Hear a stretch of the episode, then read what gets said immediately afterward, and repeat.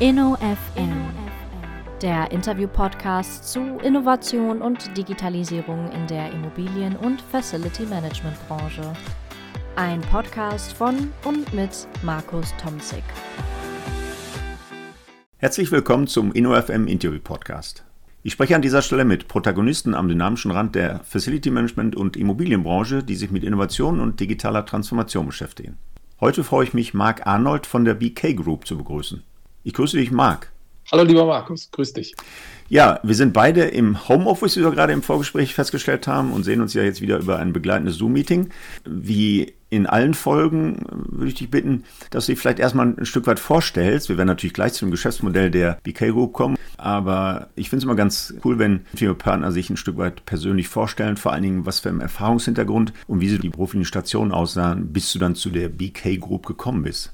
Sehr gerne. Ja, zu mir persönlich erst einmal. Ich bin 41 Jahre alt. Ich habe äh, drei Kinder und äh, bin seit 14 Jahren mit meiner Frau Astrid glücklich verheiratet. Und wir leben im Süden des Landes, aber das ist nicht meine eigentliche Herkunft, denn gebürtig komme ich aus dem norddeutschen Raum. Ich bin Hamburger Jung, klassischer Hamburger Jung, in Hamburg geboren. Ja, hört man noch Im, ein bisschen, ne? Also ist kein strenger Hamburger Dialekt. Ja, den Akzent habe ich noch drauf, den will ich auch nicht ablegen. Das äh, setze ich auch konsequent durch. Du kannst dir vorstellen, bei uns zu Hause das wird ein lustiger Kauderwelsch gesprochen, wie man so schön im Norden sagt. Wir haben nämlich eine ganze Zeit lang in Hessen gelebt. Warum? Das erzähle ich gleich. Sind dann von Hessen hier nach Baden-Württemberg gezogen. Warum ist das so gekommen? Von der Grundausbildung her komme ich aus dem Bereich der Elektrotechnik, bin gelernter Elektroinstallateur, dann den Techniker gemacht mit der Fachrichtung für Automatisationstechnik, war auch in diesem Bereich einige Jahre lang im norddeutschen Raum unterwegs vorerst, bin in die Industrie-Wärmetechnik gewechselt, habe in der Industrie-Wärmetechnik europaweit Hochdruckdampferzeuger, Thermalöl, Erhitzer, Schwerölvorerwärmer auf Schiffen etc. in Betrieb genommen, quasi die Brennersysteme dahinter programmiert. Das war ein ganz spannender Job. Da war ah, cool. für die Firma Weishaupt unterwegs, die kennt man mit Sicherheit. Das war vor allem aber ganz spannend, weil es sich doch dann um sehr große Anlagen gehandelt hat, die ähm, einiges an Know-how und Fingerspitzengefühl abverlangt haben. Das war eine tolle Zeit. Da konnte ich viel lernen. Und irgendwann wurde meine Frau Aste schwanger und dann hat sie zu mir gesagt, Mensch, wäre schön, wenn du dir doch mal irgendetwas suchst, wo du ein bisschen häufiger zu Hause bist, gerade an den Wochenenden. Und die Industrie unterscheidet halt nicht zwischen Wochenende, Feiertagen, Weihnachten, Silvester. Das ist denen egal. Ich war also permanent unterwegs. Und meine Frau hat dann darum gebeten, doch ein bisschen sesshafter zu werden, sich dann auch der Familie anzunehmen. Und dann bin ich seinerzeit zu IKEA gewechselt in Hamburg ah ja. zur Niederlassung Hamburg-Moorfleet. Die haben zu der Zeit dann Facility Manager gesucht und ich fand das eigentlich ganz spannend, war technisch versiert. Hab mir ja, okay, wenn du als Teamleiter hier schon so eine dynamische Gruppe von jungen Automatisationstechnikern leiten kannst, dann kannst du das Ganze im Facility Management bei IKEA vielleicht auch. Bin dort in Hamburg-Morfleet angefangen, relativ schnell konnte ich dort mein Potenzial unter Beweis stellen. Ich habe dann die Verantwortung als Facility Specialist für den Raum Nordrhein-Westfalen übernommen und dann die letzten Jahre meiner Tätigkeit bei IKEA war ich Country Facility Manager für Deutschland, habe einige internationale Projekte auch begleitet. Das war super spannend. Habe seinerzeit auch berufsbegleitend dann nochmal ein Studium im FM absolviert und war dann für mich entschieden, okay, du machst jetzt nochmal was, du beweist jetzt dem Markt da draußen, wie Facility Management richtig funktioniert. Das war so das, was ich im Fokus hatte, bin dann in die Handwerksgruppe Philipp Mecklenburg gewechselt mit Holding-Sitz in Hamburg. Die Handwerksgruppe ist letzten Endes ein großer Verbund aus Handwerksbetrieben jeglicher Couleur.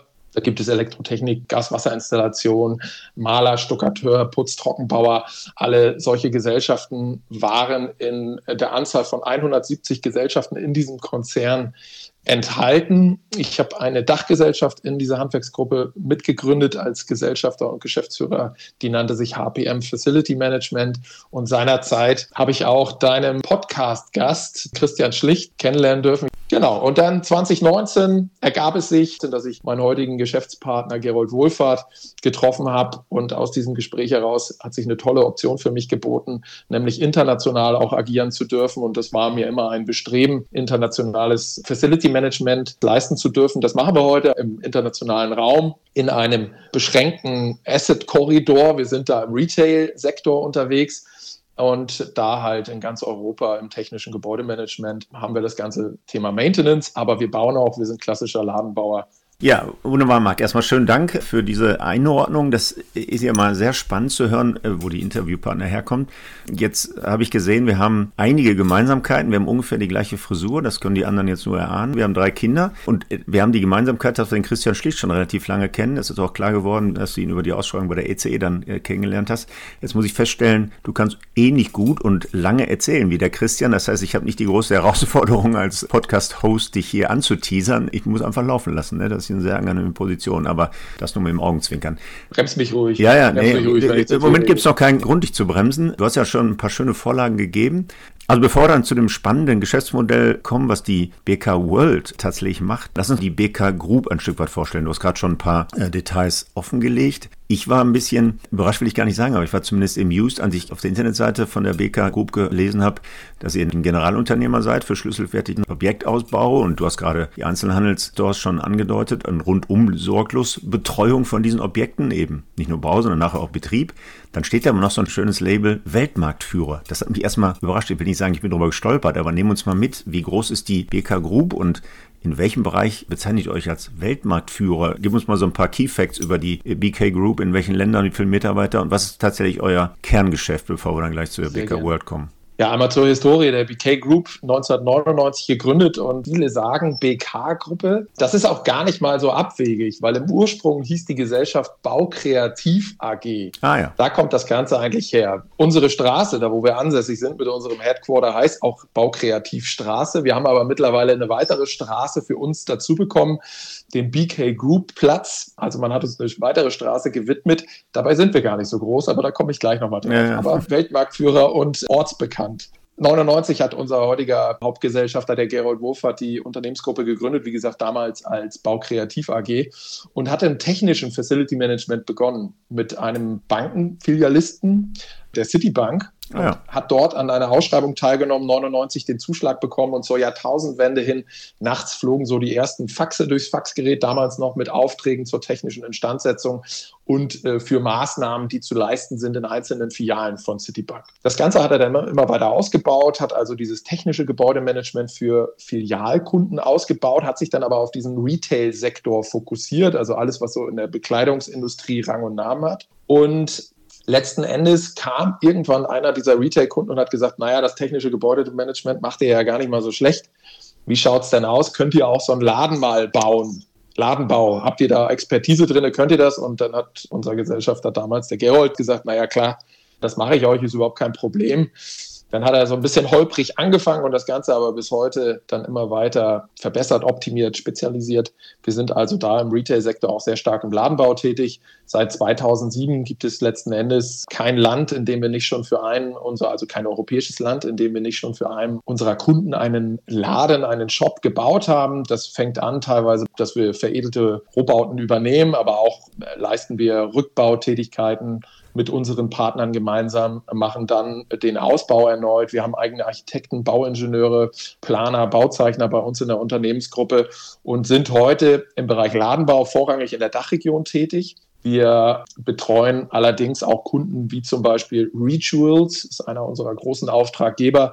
Denen haben wir gerade bei der Marktintegration auf dem italienischen Markt im Ladenbau unterstützend zur Seite gestanden. Das heißt, wir haben die ersten fünf Standorte für Rituals in Italien bauen dürfen und äh, kennen uns da auch aus mit unserer Expertise.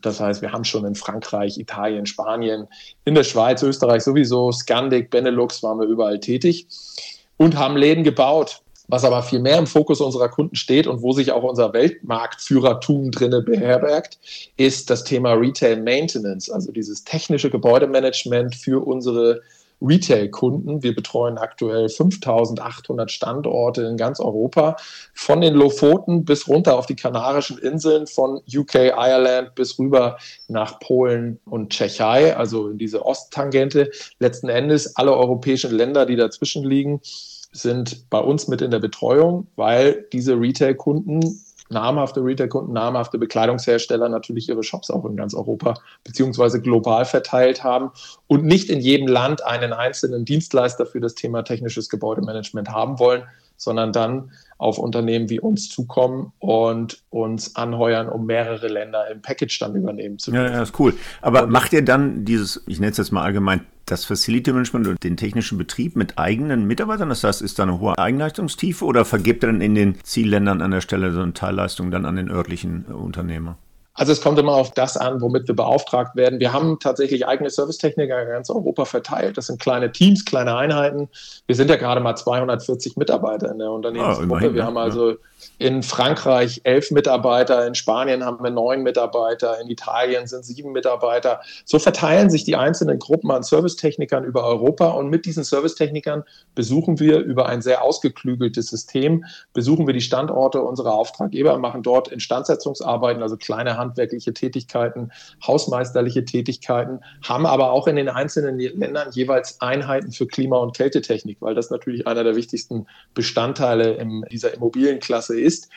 Das wird auch mit eigenem Personal ausgeführt. Wenn es um Rolltreppen, Aufzüge, Brandmeldeanlagen, Feuerlöschanlagen oder ähnliches geht, dann greifen wir auf Nachunternehmer zurück. Wenn es da um wartungsrelevante oder instandsetzungsrelevante Themen geht, mhm. dann brauchen wir Partnerunternehmer, weil diese Qualifikation haben wir nicht alle in unserem mittelständischen Unternehmenskonstrukt. Ja, ja. ja, das ist schon mal sehr interessant. Also ich muss ehrlich gesagt sagen, die BK Group, jetzt versuche ich mich zu konzentrieren, dass ich es auch richtig ausspreche, hatte ich so vorher noch nicht auf dem Schirm. Also ist in der Tat Wir ein, sind so ein Underdog. Sehr, ja, so ein sehr spannendes äh, Segment, was ihr da bedient. Ne? Da gibt es ja auch andere äh, Marktbegleiter, die Filialisten betreuen, aber euch hatte ich tatsächlich noch im Schirm. Ist ja vielleicht auch eine der Funktionen eines Podcasts, dass man mal so die Branche ein Stück weit transparent macht.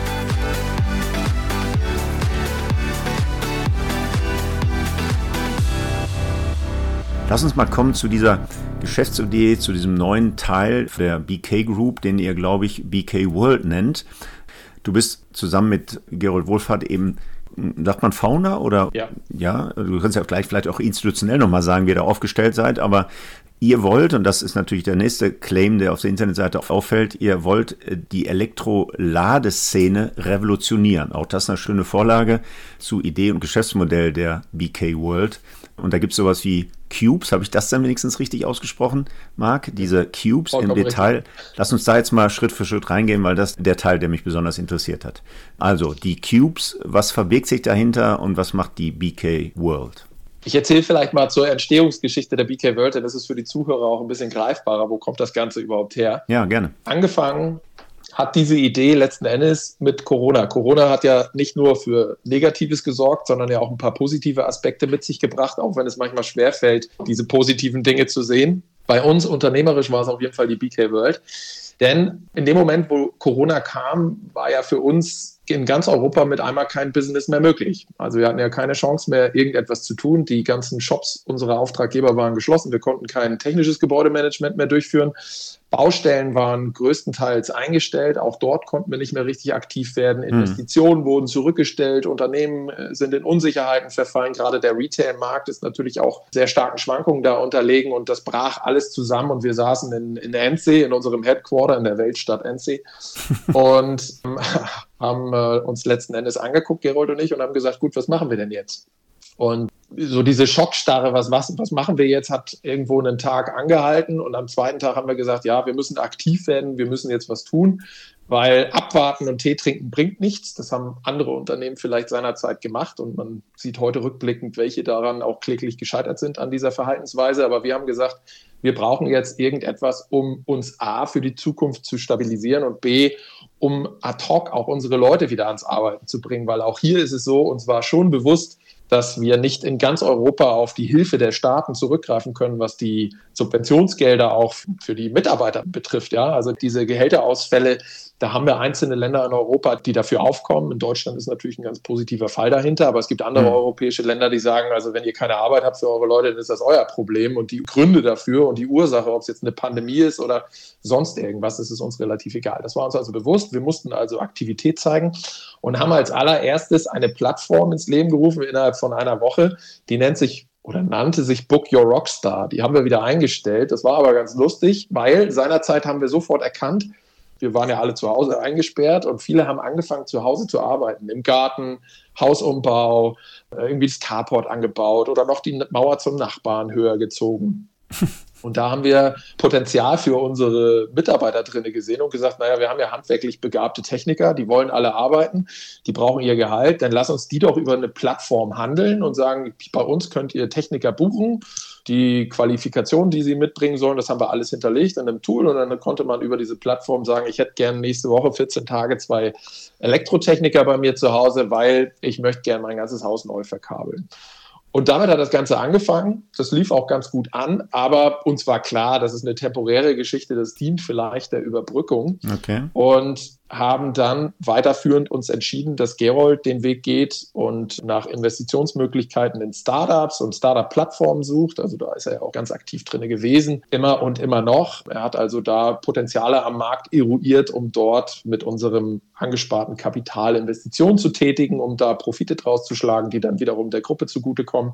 Und meine Aufgabe war es letzten Endes, ein neues Geschäftsfeld zu erschaffen, wo wir dann aber auch alle Mitarbeiter der Organisation drin unterbekommen würden, wenn es denn zu einem solchen Bruch käme, dass die Pandemie ewig und drei Tage dauert und wir nie wieder bei unseren Kunden einen Handschlag in so einem Bekleidungsgeschäft tun könnten, dass wir dann alle Mitarbeiter switchen können auf die neue Säule und die Arbeitsplätze erhalten können. Weil dieses Versprechen gab es damals an unsere Mitarbeiter, das Versprechen von Gerold und dann natürlich auch von mir als Geschäftsführer, wir werden alle unsere Mitarbeiter und alle unsere Arbeitsplätze behalten. Und hier wird keiner seinen Arbeitsplatz verlieren. Das haben wir tatsächlich auch durchgezogen. Dann ging es einher mit, wir hatten schon Elektromobile im Unternehmen. Wir sind beide Tesla gefahren zu der Zeit, Gerold und ich, und haben dann immer diese, naja, man kann es ja laut sagen, also diese Misere erlebt, wie es draußen an den Elektroladeparks ausschaut. Denn da stehen irgendwo in der Walla Pampa fünf Ladesäulen ganz unliebsam hingestellt. Da fährt man ran, steckt sein Kabel ins Auto und wenn man dann noch einen glücklichen Standort erwischt, dann kann man in 300 Meter Entfernung beim goldenen M einkehren oder man hat das Glück und findet eine vielleicht Tank- und Rast Raststätte und kann dort dann eine solide Wurst kaufen und diese dann verspeisen. Also das Erlebnis Laden gab es im Grunde genommen gar nicht, sondern mhm. es war irgendwo eine Nightmare. Die Nightmare war sogar so groß, dass meine Frau zu mir sagte, ich fahre nicht mit deinem Auto, wenn es darum ging, zur Verwandtschaft zu fahren, alleine. Dann wollte sie nie mit meinem Auto fahren, mit dem Elektrofahrzeug, weil sie gesagt hat, ich traue mich damit nicht zu fahren, weil dann stehe ich an so einer Ladesäule und da ist niemand und da ist gar nichts und das Auto ist angestöpselt und es kann nicht wegfahren. Das haben diese Elektrofahrzeuge nun mal an sich. Wenn der Stecker drin steckt, dann fährt das Teil nicht. Besser ist das. Das heißt, ich, ich muss aussteigen, den Stecker abziehen, anders als bei Verbrennermotoren. Da reißt der ein oder andere schon mal den Rüssel mit besitzen diese Autos diese Logik. Und das war so die Sorge meiner Frau, dass sie gesagt hat, das ist, ah, ich finde da immer nicht keine richtig saubere Toilette und das ist alles so dunkel und ja, all diese Aspekte waren uns auch bekannt. Und irgendwann standen wir an so einem Ladepark gemeinsam und haben uns umgeguckt und haben gesagt, Mensch, lass uns doch hier irgendwie was machen. Hier kommen doch so viele Autos zum Laden und warum bietet eigentlich keiner diesen Fahrzeugführern irgendeine Art von Aufenthaltserlebnis an? Ja, und dann, ähm, long story short, ging es eigentlich relativ schnell. Wir haben eine, eine so eine unliebsame Lagerhalle bei uns auf dem Gelände. Die ist mir als äh, Facility Management affinen Menschen natürlich immer ein Dorn im Auge gewesen, weil da drinnen wurde im Grunde genommen totes Kapital drin rumgelagert. Man hat immer mehr reingeworfen, aber nichts rausgenommen liebe Grüße an die Kollegen bei uns in der Firma. Das war tatsächlich damals immer ein Höhepunkt eines jeden Führungskräfte-Meetings. Immer ging es um diese Lagerhalle. Und er hat gesagt, komm, dann nutzen wir das Ding um, dann bauen wir da eine Lounge rein, dann stellen wir uns Ladesäulen auf dem Hof und dann erschaffen wir hier das Ladepark-Erlebnis schlechtweg. Dann habe ich auch relativ schnell diese Halle. Im Nachgang war das einer meiner größten Managementfehler eigentlich, die ich äh, getätigt habe. Ich habe diese ganze Halle entkernen lassen innerhalb von 14 Tagen, habe alles rausreißen lassen. Aus dieser war ein Schulungsraum drin, ein großer Konfi-Raum, diese Lagerhalle. Ich habe alles platt machen lassen, habe gesagt, da bauen wir jetzt die Lounge rein und war parallel auf der Suche nach einem CPO, so nennen die sich, Ladepark-Anbieter, Betreiber, der gerne auf unser Grundstück möchte. Also. Unser Grundstück hat eine ganz gute Lage da, wo unser Headquarter ist. Wir liegen nämlich an der A7, so äh, im Grunde genommen kurz vor Rotenburg ob der Tauber.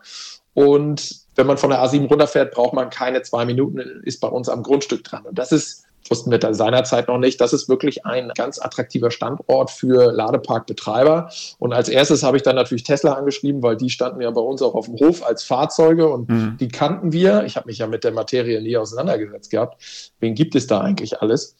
Und habe Tesla angeschrieben, Tesla gefunden, mit Tesla verhandelt und dann ging es um die Vertragsverhandlung, wie lange pachtet ihr denn unser Grundstück an? Und dann hat Tesla gesagt, ja, das pachten wir, ich nenne jetzt die Zahl 15 bis 20 Jahre an.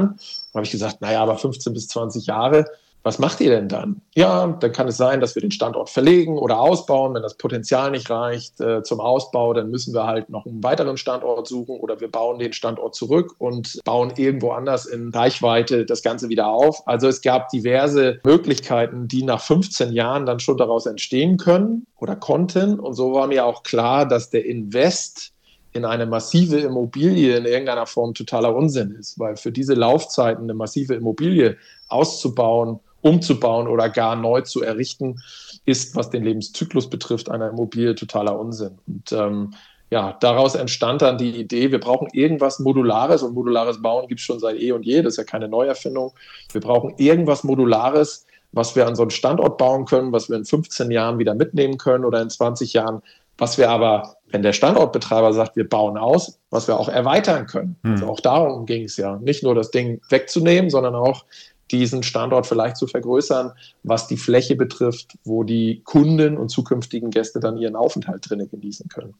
Und so entstand die Geschichte der BK World und so entstand die Geschichte der Cubes. Das Ganze unter einem Nachhaltigkeitsaspekt, auch das war uns immer ganz wichtig, dass wir da jetzt nicht so den einfachen Überseekontainer irgendwie auskleiden mit ein bisschen Dämmstoff und ein paar netten Möbeln, sondern dass wir hier tatsächlich auch ganz im Sinne von ESG auch äh, auf die Zukunft achten und schauen, dass wir Material verwenden, welches wir recyceln können, dass wir das wiederverwenden können und äh, vor allem aber auch, dass wir nachhaltig sind in dem Thema des Bauens und auch des Betreibens. Ja.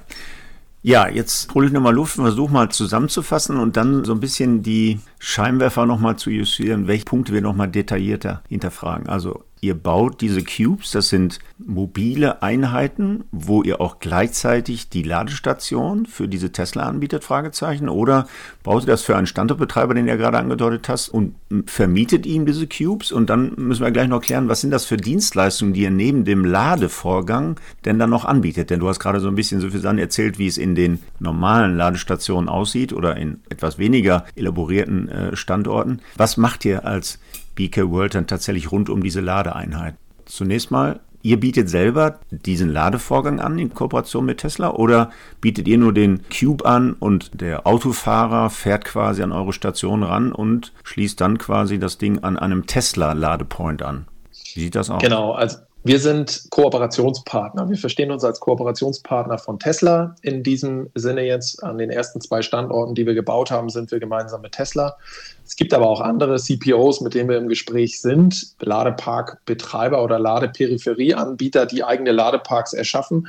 Und die nehmen uns quasi mit aufs Gelände, weil wir die Dienstleistung erbringen, die die nicht erbringen können oder erbringen wollen. Okay. Nämlich diese Amenities zu stellen, dort, wo der Kunde seinen Aufenthalt genießen kann, aber auch das ganze Thema Food and Beverages, infrastrukturelles, technisches Gebäudemanagement, alles, was dazugehört. Also wir bieten quasi dieses Rundum-Paket an. Wir selber betreiben aber den Ladepark nicht. Also es ist nicht so, dass die äh, Gäste bei uns ihren Ladevorgang bezahlen oder ähnliches, sondern Tesla, in dem Fall jetzt Tesla, wie wir es in Endsee und auch in Füssen haben. Tesla baut seine Ladesäulen auf. Wir stellen unsere Lounge mit an diesen Ladepark und der Kunde steckt also sein Auto zum Laden an. Das Ganze funktioniert über eine Abrechnung, über eine Kreditkartenabrechnung, die im Hintergrund läuft. Das Auto kommuniziert ja selber bei Tesla mit der Ladesäule. Da muss man also nichts ja. weiter machen, außer den Stecker reinstecken. Und dann kommen die Gäste zahlreich, äh, hoffentlich, aber wir sehen auch die Tendenzen, das sieht ganz gut aus, zahlreich zu uns in die Lounge und haben dort ihren Aufenthalt. Wir bieten ja verschiedene äh, Aufenthaltsfacetten. Man hat jetzt zum Beispiel in Enzi und in Füssen zwei kleine Office-Räume, wo man in aller Ruhe, das sind äh, schallgedämmte Räume, wo ich in aller Ruhe meine Business-Calls noch machen kann oder vielleicht ah ja, auch noch okay. ein paar E-Mails schreiben kann. Ich kann währenddessen äh, einen, einen leckeren Kaffee trinken, kann mir Snacks und Getränke aus äh, dem Kühlschrank entnehmen. Das sind ganz moderne Vending-Automaten, die wir da im Einsatz haben. Ich logge mich quasi ein dort mit einem Zahlmittel, öffne dann die Tür und über RFID-Technologie erkennt der Kühlschrank, welche Produkte der, der Kunde rausnimmt und rechnet die dann über diese Kreditkarte ab oder über das hinterlegte Zahlungsmittel entsprechend hm. ab. Ich habe ähm, auch von Pizza gelesen, die ihr dort anbietet, also nicht gekühlte Produkte, sondern auch einen Pizzaofen. Meine geliebten Pizzaöfen. Genau, wir haben an diesen Standorten auch Pizzaautomaten. Das ist dann aber draußen. Die haben wir also nicht mit in die Lounge integrieren können. Das ergibt sich einfach aus dem Thema dieser heißen Schwadenluft, die dort entsteht und den hohen Temperaturen, die dort gefahren werden. Wir haben diese Automaten also nicht mit in die Lounge integriert, sondern die stehen außerhalb der Lounge am Ladepark, stehen Pizzaautomaten die Automaten produzieren die Pizza innerhalb von knapp vier Minuten. Kommt darauf an, welche Pizza-Variante ich wähle und kann dann dort also auch eine heiße Pizza zu mir nehmen und auch in der Lounge essen. Ja.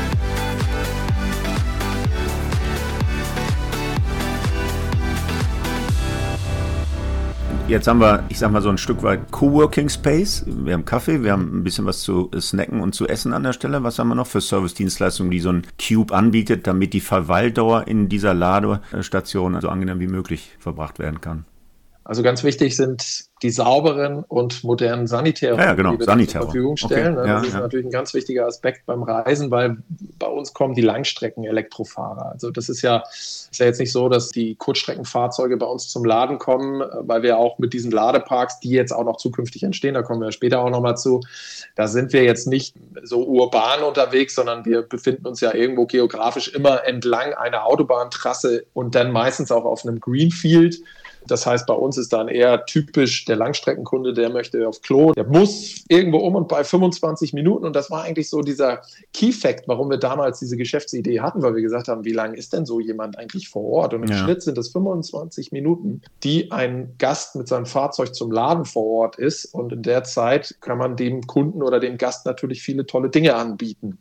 Und so ist es dann halt. Sanitär, Coworking Spaces, die Vending-Automaten für Getränke, Snacks, frische Produkte, draußen der Pizza-Automat. Aber wir haben unser System auch so aufgebaut, dass wir und das ist halt der große Vorteil dieser Cubes, dass wir verschiedenste Ausbauvarianten für unsere Cubes erschaffen haben. Also ich kann jetzt so ein bisschen spoilern. Es wird natürlich auch mal irgendwie so ein Hotel Cube geben, Hostel Cube haben wir entwickelt. Wir sprechen auch über das Thema Wellness, wir sprechen über das Thema Fitness. Also wir haben so wechselnde Ausbauvarianten, ah, ja. die wir in die Cubes reinbringen können. Und der größte Vorteil an den Cubes ist ja, die sind ja im Grunde genommen wie ein Container nur aus Holz von ihrer Bauweise. Und die lassen sich auf einem Schwertransporter ohne Sondergenehmigung transportieren. Das heißt, wir können mit solchen Cubes diese verschiedenen Ausbaustufen auch temporär anbieten. Ja, wir können also im Sinne der fliegenden Baute, ja, im klassischen Sinne baulich äh, betrachtet der fliegenden Baute, können wir jetzt an einem Standort vier Punktfundamente hinstellen, einen solchen Cube mit der Variante Wellness dorthin verfrachten und über die Sommermonate, wenn der Traffic groß ist, ist ja sehr volatil, was äh, Besuchszahlen betrifft an so einem äh, Ladepark. Mhm. Natürlich unter der Woche jetzt noch nicht so stark und so hohe Frequenzen, am Wochenende schon höhere, zu Urlaubszeiten dann immens hohe Frequenzen, dass wir gezielt zum Beispiel zu Urlaubszeiten da Varianten anbieten, wo wir einfach nochmal mehr Aufenthaltserlebnis schaffen für die Gäste, aber natürlich auf der anderen Seite für uns auch dann nochmal mehr Profitabilität und Geschäftserweiterung und ja, mehr Umsatz. Ja, ja, gut. Aber äh, bei euch ist dann das Laden an so einem Supercharger äh, möglich. Ne? Also die Ladestationen, das sind die 250 kW, ne? so an den Supercharger. Das sind die Kurzlader, du sagtest gerade die Langstreckenfahrer und nicht irgendwo die Variante B ist bei Tesla auch, keine Ahnung, ein Restaurant, ein Hotel, die dann so einen Charger mhm. von Tesla, die haben aber dann, glaube ich, genau. 11 kW. Das heißt, das wird dann über Nacht oder während des Essens geladen und ihr habt diese Power Charger quasi genau. in unmittelbarer Nähe eurer eurer Cubes, ne? Genau, das sind ja die sogenannten Destination Charger, ja. über die du sprichst. Das sind ja die an Restaurants oder in Hotels hängen, 11 kW, teilweise auch 22 kW, aber das sind halt Ladegeschwindigkeiten, da sprechen wir über 50 Kilometer bis 100 Kilometer pro Stunde an Ladeleistung, die dort in ein Fahrzeug einfließt. Bei uns sind die Supercharger. Die Supercharger haben 250 äh, kW Peakleistung. Die nächste Ausbaustufe, die kommt, ist sogar noch ein bisschen stärker. Und hier sprechen wir halt über, je nachdem, welches Fahrzeugmodell kommt, laden die Fahrzeuge so 20 20 bis 30, 35 Minuten. Wie gesagt, im mhm. Schnitt so 25 Minuten sind erkennbar, dass die Kunden zum Laden bei uns vor der Tür sind. Okay. Und, äh, Aber nur die Tesla? Also ich bin jetzt bescheidener Besitzer eines E-Smarts, Smart V4, der hier bei mir an der Hauswand mit einer normalen Haushaltssteckdose geladen wird und zwar bei Nacht, ohne dass ich weiß, wie lange der wirklich braucht, ne, weil ich das Ding nicht so wirklich bewege und Langstrecke sowieso nicht. Übrigens auch nur 15 kW hat er, glaube ich. Also öffnet ihr diese Ladestation oder beziehungsweise Tesla auch für Hersteller anderen Marken äh, für das Laden oder ist das auf die Tesla beschränkt?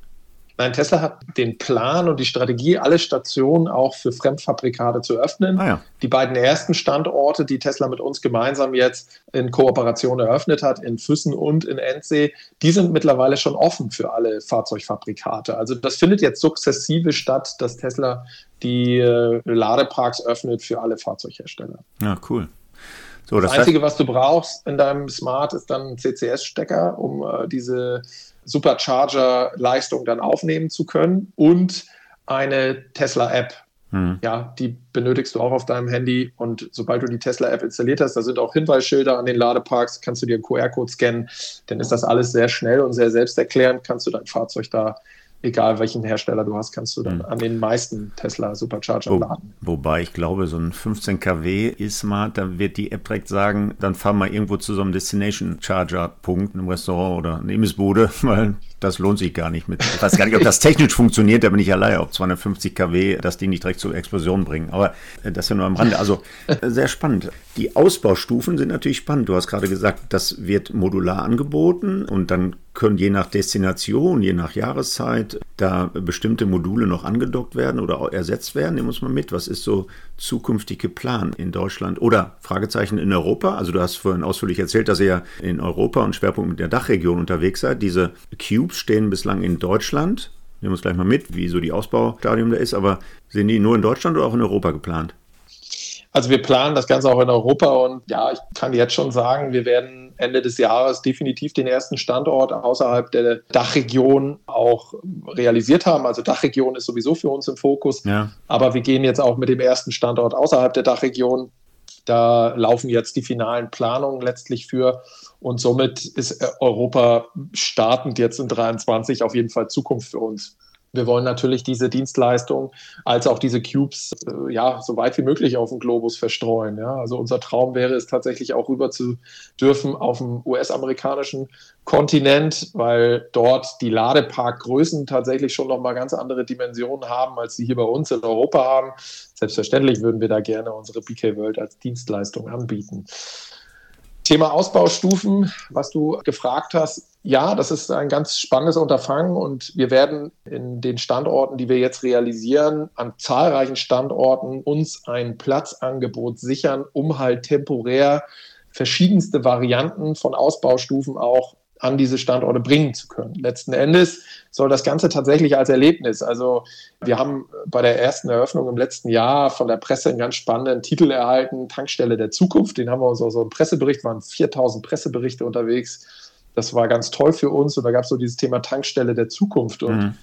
wir sehen das Ganze auch tatsächlich in unserer Strategie als ja, wir wollen die Tankstelle der Zukunft erschaffen und die Tankstelle der Zukunft ist halt ein Erlebnis. Erlebnisladen. Ja, also dass heute den fossilen Brennstoff da in einer Minute in sein Auto reinzupumpen und irgendwie irgendwo reinzugehen, gerade noch das Knoppers oder Snickers zu kaufen, zu bezahlen und innerhalb von zweieinhalb Minuten wieder weg zu sein.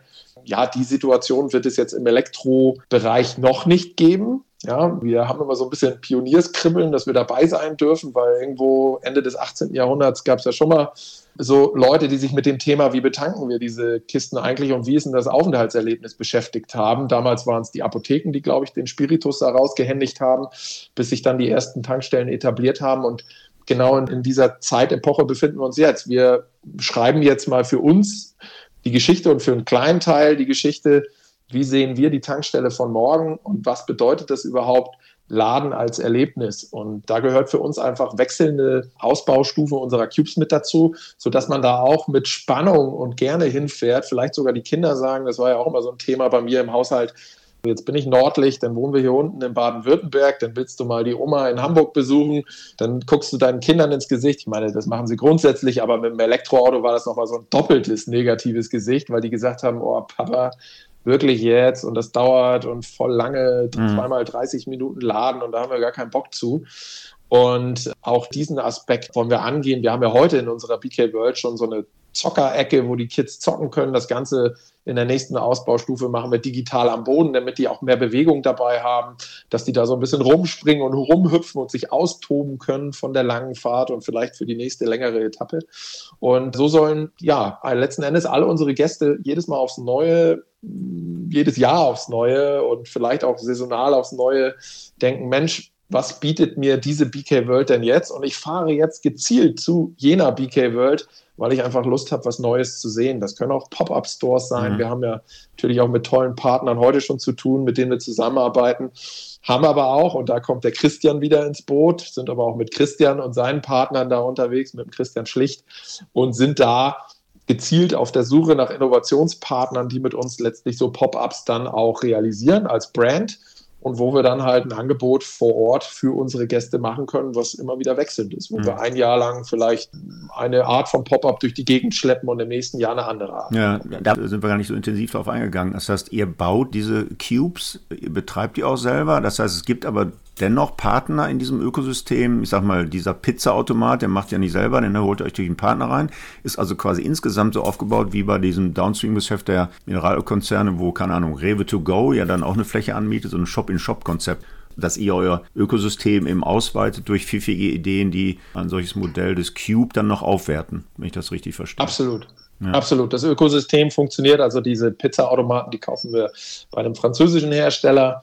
Die äh, Cubes produzieren wir in Joint Venture. In Deutschland werden die produziert, aber natürlich machen wir den Ausbau der Cubes Elektro, auch äh, HKLS-seitig etc. mit Partnerunternehmen gemeinsam dort in diesem Joint Venture. Was die Monetarisierung der Fläche betrifft, ja, Vending-Automaten, also dieses ganze Thema Food and Beverage. Wir haben eine eigene Gesellschaft gegründet für Food and Beverages, die sitzt in Hamburg. Das ist die Fast Good GmbH. Aus dem Namen ergibt sich schon raus, was wir da planen, weil wir wollen letzten Endes das bessere Fast Food an unsere Leute, an unsere Gäste, an unsere Kunden bringen.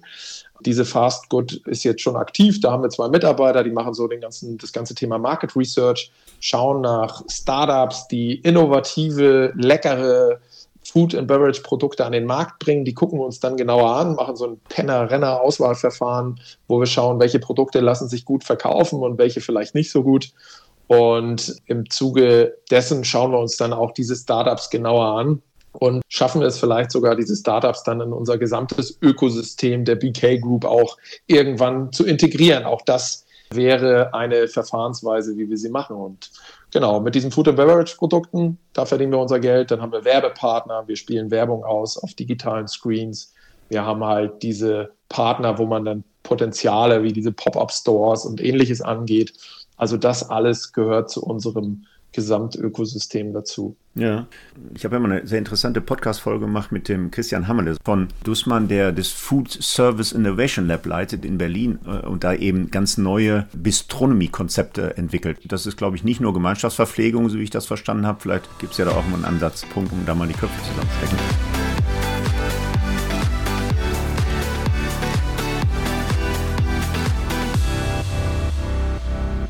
Lass mich mal einen anderen okay. Gedanken aufgreifen. Als du gerade äh, ausgeführt hast, was ihr alles anbietet, hat Tesla da eigentlich in irgendeiner Form ein Qualitätslevel, ein Service-Level festgelegt? Ich meine, jetzt sind die ja relativ hochpreisig unterwegs und ich kann mir vorstellen, dass eben Tesla ihre Supercharger eben auch nicht an dem total schlechten Standort gerne sehen. Aber haben die Mindeststandards an eure Cubes äh, vorgegeben oder waren die da komplett offen und haben gesagt, alles, was ihr bietet rund um diese Supercharger, ist uns willkommen? Ich habe Tesla permanent an Bord gehabt bei der Entwicklung dieser Cubes. Also Tesla ist ein außerordentlich toller Partner. Das sage ich nicht nur, um hier Werbung für die zu machen, sondern das ist auch tatsächlich so. Wir haben eine Zusammenarbeit auf Augenhöhe und Tesla hat uns permanent begleitet. Letzten Endes also auch Entscheidungen gemeinsam mit uns getroffen. Wir haben Vorschläge unterbreitet, haben gesagt, so könnten wir uns das vorstellen die haben jetzt nicht mitgewirkt beim Thema Bauphysik oder TGA ja, oder ähnliches. Ja, also das haben die nicht gemacht. Aber natürlich, und das ist eigentlich auch eine ganz lustige Geschichte, wir haben uns damals so ein bisschen aus dem Fenster gelehnt, als wir bei Tesla gepitcht haben, weil Tesla hatte uns damals das war im November 21, gesagt, Mensch, wie weit seid ihr denn? Habt ihr das, was ihr uns hier präsentiert, das war so eine Hochglanz-PowerPoint, habt ihr das alles genau durchdacht? Und da ging es schon über dieses modulare System, da sah das noch komplett anders aus. Also es gibt ganz lustige Renderings dazu von damals. Und dann haben wir gesagt, ja, natürlich, klar, überhaupt gar kein Problem. Und äh, dann hat das keine 14 Tage gedauert, dann hatten wir den Zuschlag von Tesla und haben die gesagt, so, dann rennt mal los und wir wollen im Juni 22 würden wir halt gerne eröffnen. Der Mai war es zu der Zeit. Es verschob sich dann, weil wir dann archäologische Funde hatten leider auf dem Gelände. Dann hat sich diese Bauphase ein bisschen verzögert nach hinten raus. Und am 17. April 22 haben wir Tesla gegenüber unser Designkonzept gepitcht. Also wie soll das Ganze vom Look and Feel aussehen? Ja Und wir haben uns selber total abgefeiert für dieses Designkonzept. Wir haben äh, wochenlang zusammengesessen, uns das irgendwie kreativ aus den Fingern geschnitten. Und ich habe das präsentiert und Tesla saß uns gegenüber, hat sich das angeguckt und hat dann zum Ende der Präsentation gesagt, nee, das ist nicht so das, was wir wollen. Und jetzt nochmal, es war der 17. April und dann zu dem Zeitpunkt, 3. Juni war Eröffnung. Haben die gesagt, nee, das ist irgendwie nicht so, das finden wir nicht so gut ich habe da ganz viele Elemente so aus der Tesla-Welt drin gehabt in diesem Konzept. Also so diesen Ladestecker und die Kabel und irgendwie die Farbgebung der Supercharger, alles war da in diesem Konzept enthalten. Und Tesla meinte, nee, das wollen wir nicht und das ist zu sehr unsere CI und das sollt ihr nicht und macht das mal komplett anders. Ah, ja da sind wir dann so mit Schweißperlen auf der Stirn aus diesem Meeting raus, haben natürlich gesagt, ja, kein Problem, wir haben was anderes in petto. Wir hatten nichts in petto, also gar nichts. Wir haben dann Tag und Nacht mit einem ganz, ganz sensationell tollen Team gearbeitet, haben äh, dieses Designkonzept entwickelt, was jetzt heute in der Ausbaustufe drin ist. Das hat dann zum Glück auch geflutscht. Also Tesla hat das dann angenommen, hat gesagt, das sieht toll aus, das wollen wir gerne so haben. Und genauso war die Zusammenarbeit. Die haben immer mitgewirkt, waren ein bisschen beratend tätig, haben ihre Erwartungshaltung beschrieben, haben natürlich auch vertraglich Erwartungshaltung an uns. Dann aber eher, was den Objektbetrieb betrifft und nicht mehr, was die Ausbaustufen oder ähnliches betrifft, sondern die sagen halt, es gibt gewisse Grenzen, die dürft ihr nicht überschreiten. Auch was Werbepartner und etc. betrifft, da müssen wir uns schon an ein Agreement halten, haben aber ganz klare KPIs und SLAs für den Immobilienbetrieb vorgegeben. Das mhm. ist Tesla äußerst, äußerst wichtig, weil die halt wollen, dass der Kunde ein anderes Erlebnis hat, als wir es heute vielleicht anderswo an den klassischen Ladeparks, die auch Tesla schon gebaut hat, hat nämlich irgendwo gar keines oder eine Currywurstbude oder vielleicht irgendwie so ein kleines selbstreinigendes Klo. Hm. Jetzt habe ich den Gedanken, wie das funktioniert, dass ihr euren Cube quasi in den Markt bringt, sucht ihr euch Supercharger-Locations aus und fragt dann den Betreiber, ob er so einen Cube möchte? Oder schlagt ihr Tesla einen Standort vor, äh, den ihr mitbringt und Tesla sagt, okay, da packen wir einen Supercharger hin? Wie, wie kann man sich das vorstellen? Ist zuerst der Supercharger und dann kommt euer Cube? Oder ist das so eine Hand-in-Hand-Entwicklung, wo ihr Standort und die Idee dieses Cubes dann äh, gemeinsam entwickelt? Jetzt verrate ich dir ein Geheimnis, weil wir hier ganz alleine sind, äh, lieber Markus. Ja, ja, die, fast alleine, fast alleine. Zumindest der Christian hört zu. Zumindest der hört zu, genau. Ja, sowohl als auch kann ich da als Antwort drauf geben. Also letzten Endes sind wir schon Pioniere in diesem Sektor. Also wahrscheinlich könnte ich dir jetzt auch sagen, in diesem Bereich sind wir Weltmarktführer, weil es gibt niemanden anderen außer uns. Hm. also es gibt halt keinen am Markt, der aktuell modulare, flexible Immobilien oder das sind ja Mobilien, ja, mhm. anbietet mit dieser Nutzungsart. Die DGMB steht auch vor einer Herausforderung, weil die wollen wir zertifizieren lassen. Diese Assetklasse gibt es halt gerade noch nicht und die das rundum sorglos Paket anbieten. Also, dass wir das bauen, wir machen die komplette Baugenehmigungsverfahren, wir betreiben das, wir machen das Facility Management komplett äh, infrastrukturell und technisch. Wir kümmern uns um alles. Da gibt es keinen zweiten am Markt. Gibt es nicht. So, und von daher ist es sowohl als auch. Also zum einen haben wir eine hohe Aufmerksamkeit von vielen sogenannten CPOs, nämlich so Ladeparkbetreibern, die sagen, ah, mit denen würden wir gerne mal sprechen, weil die haben da ein Konzept, das könnte bei uns auf dem Greenfield. Oft ist ja die Situation, so große Elektroladeparks baust du ja nicht urban. Also es gibt jetzt ein paar, darf ich jetzt nicht verraten, aber die sind halt sehr zentral in Großstädten gelegen das ist schon ein enormer Akt. Zum einen der Akt, da überhaupt diese Anschlussleistung ja, hinzubekommen, ja, kannst ja, du dir vorstellen, das ist nicht ohne. Zum anderen aber geht es dann natürlich auch ein bisschen um das Preismodell. Welcher Ladeparkbetreiber kann sich, sage ich mal, eine solche Fläche innerhalb von Frankfurt, Hamburg, München oder sonst wo zentral leisten, was sich dann auch noch amortisieren soll über einen gewissen Zeitraum? Das ist schier unmöglich. Also sucht man auf ein Greenfield und wenn man dann ein Greenfield gefunden hat, wo gar nichts in der Umgebung ist, dann braucht man ja, viele kommen jetzt auf den Trichter, braucht man ja vielleicht jemanden, der die Kunden dann auch betreut in der Zeit und denen Aufenthalt bietet. Mhm. Und diese Thematik wollen sich die CPOs halt nicht ans Bein binden, weil die sagen, wir sind Ladeparkbetreiber. Wir bauen diese Peripherie, wir verkaufen unseren Strom da, aber wir wollen eigentlich gar nichts damit zu tun haben, dass da noch eine Immobilie ist, die gepflegt und verwaltet werden muss und dann noch mit Personal, Standortpersonal und äh, Food and Beverages ist ja auch so ein Riesenthema. All mit diesen Themen wollen wir gar nichts zu tun haben. Das ist nicht unser Core. Und ja, dann tauchen wir mit einmal auf und dann kommt man zu uns und fragt, wie schaut es aus? Habt ihr nicht Lust, damit hinzukommen? Ja, verstehe. Die normalen CPOs sind dann die E.ONs und RWEs dieser Welt, die quasi den Strom verkaufen möchten, oder sind das nochmal andere Intermediäre, die dazwischen sitzen? Genau, so lauten deren Namen. Ja. Okay. Die lauten dann EMBW, E.ON, Mehr, Allego, wie sie alle heißen. Ja, okay. Das sind so Namen von diesen CPOs, das sind die Ladeparkbetreiber.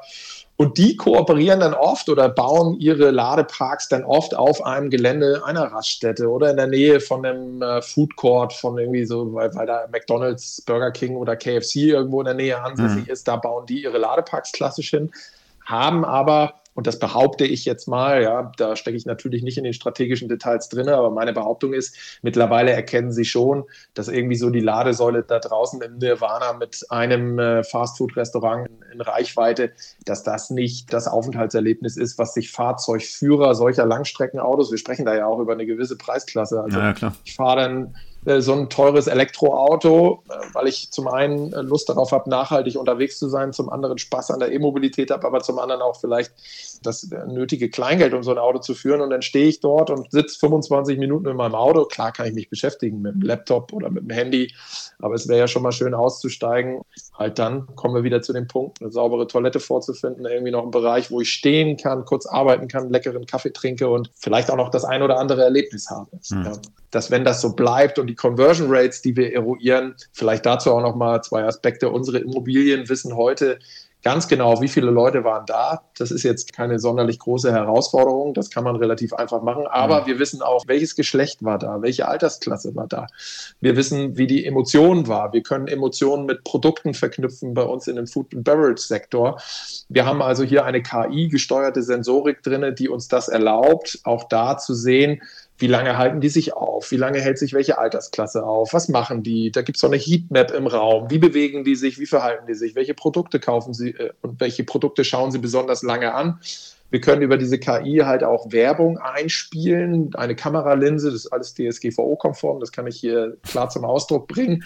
Eine Kameralinse erfasst eine Body-ID und kann jetzt anhand der Gesichtsmerkmale oder Gesichtszüge erkennen, wenn ich dem eine Werbung einspiele, gefällt ihm das Produkt oder gefällt es ihm nicht. Da sind wir noch ein bisschen am Einlernen, also mhm, das Ganze mhm. bedarf noch ein bisschen Programmierarbeit. Das ist das eine, super spannende nochmal technologisch. Das andere ist aber auch, dass ich über diese Sensorik auch mein infrastrukturelles Gebäudemanagement bedarfsorientiert steuere, weil die Sensorik kann ein permanent Soll-Ist-Abgleich zwischen der Situation, wie sie in der Lounge ist, und einem Sollbild machen und sagen, okay, da ist jetzt, wenn jetzt zum Beispiel eine Trinkflasche da ewig auf dem Sofa rumliegt, erkennt die Sensorik, das gibt eine Push-Mitteilung bei uns im Service Center und wir können bedarfsorientiert mit unserem Personal dann entsprechende Reinigung vornehmen. Und äh, das sind auch nochmal ganz spannende Aspekte, die diese Tankstelle der Zukunft da mit sich bringt, dass mhm. wir hier auch im Facility Management bedarfsorientiert, ja. KI-gesteuert, unterstützt arbeiten. Ja, sehr, sehr spannend. Marc, dann vielleicht zum Abschluss, wie sieht es aus in 23? Wie ist euer Plan? Wie viele Cubes sollen installiert sein in der Dachregion, damit wir ein Gespür haben, wie ihr Fahrt aufnehmt? Ende 23 hoffen wir, dass wir so 15 bis 20 weitere Standorte eröffnet haben. Mhm. Das ist der Plan für 23. Ja, also noch interessanter, als der Christian angedeutet hat, noch interessanter, als ich das vermuten konnte. Mit Blick auf die Zeit, Marc, würde ich sagen, wir schauen uns dann mal an, wie so ein Geschäftsmodell der Cube sich entwickelt und vielleicht machen wir dann irgendwann nochmal eine weitere Folge. Für heute möchte ich mich auf jeden Fall ganz herzlich bedanken. Wenn ihr irgendwann mal einen Testfahrer sucht, die so einen Store-Check machen und ihr dafür auch einen Tesla verleiht, dann kannst du dich nochmal bei mir melden. Ansonsten würde ich sagen, machen wir das in Ruhe, wenn wir sehen, wie sich so ein Geschäftsmodell entwickelt hat. Ich denke, da wird einiges passieren. Für heute erstmal vielen Dank und natürlich wünsche ich dir ganz persönlich alles Gute, aber vor allen Dingen für das Geschäftsmodell der BK World alles Gute für die nächsten Jahre. Vielen Dank auch an dich, äh, lieber Markus, für die Einladung. Hat mir wahnsinnig viel Spaß gemacht und ich freue mich auf einen nächsten gemeinsamen Podcast. Sehr ja, gerne. gerne. Vielleicht einmal mit Christian zusammen. Wenn er da eine neue Kooperation anbahnt, dann können wir ja mal ein Dreiergespräch machen. Äh, den Christian habe ich immer wieder gerne am Mikrofon. Dir nochmal alles Gute. Vielen Dank. Das war also der InnoFM Podcast mit Marc Arnold von der BK World oder BK Group. Wir hören uns also wieder in 14 Tagen. Am besten gleich auf einer der üblichen Podcast-Plattformen wie Apple, Spotify, iTunes, Deezer, Soundcloud und vielen mehr abonnieren und dann wird Ihnen die nächste Folge an einem Freitag um 8 Uhr gleich angezeigt. Bis dahin wünsche ich alles Gute, Glück auf und bleiben Sie schön gesund. InnoFM. Das war der InnoFM Interview Podcast von und mit Markus Tomzig. Alle zwei Wochen freitags, überall dort, wo es Podcasts zu hören gibt.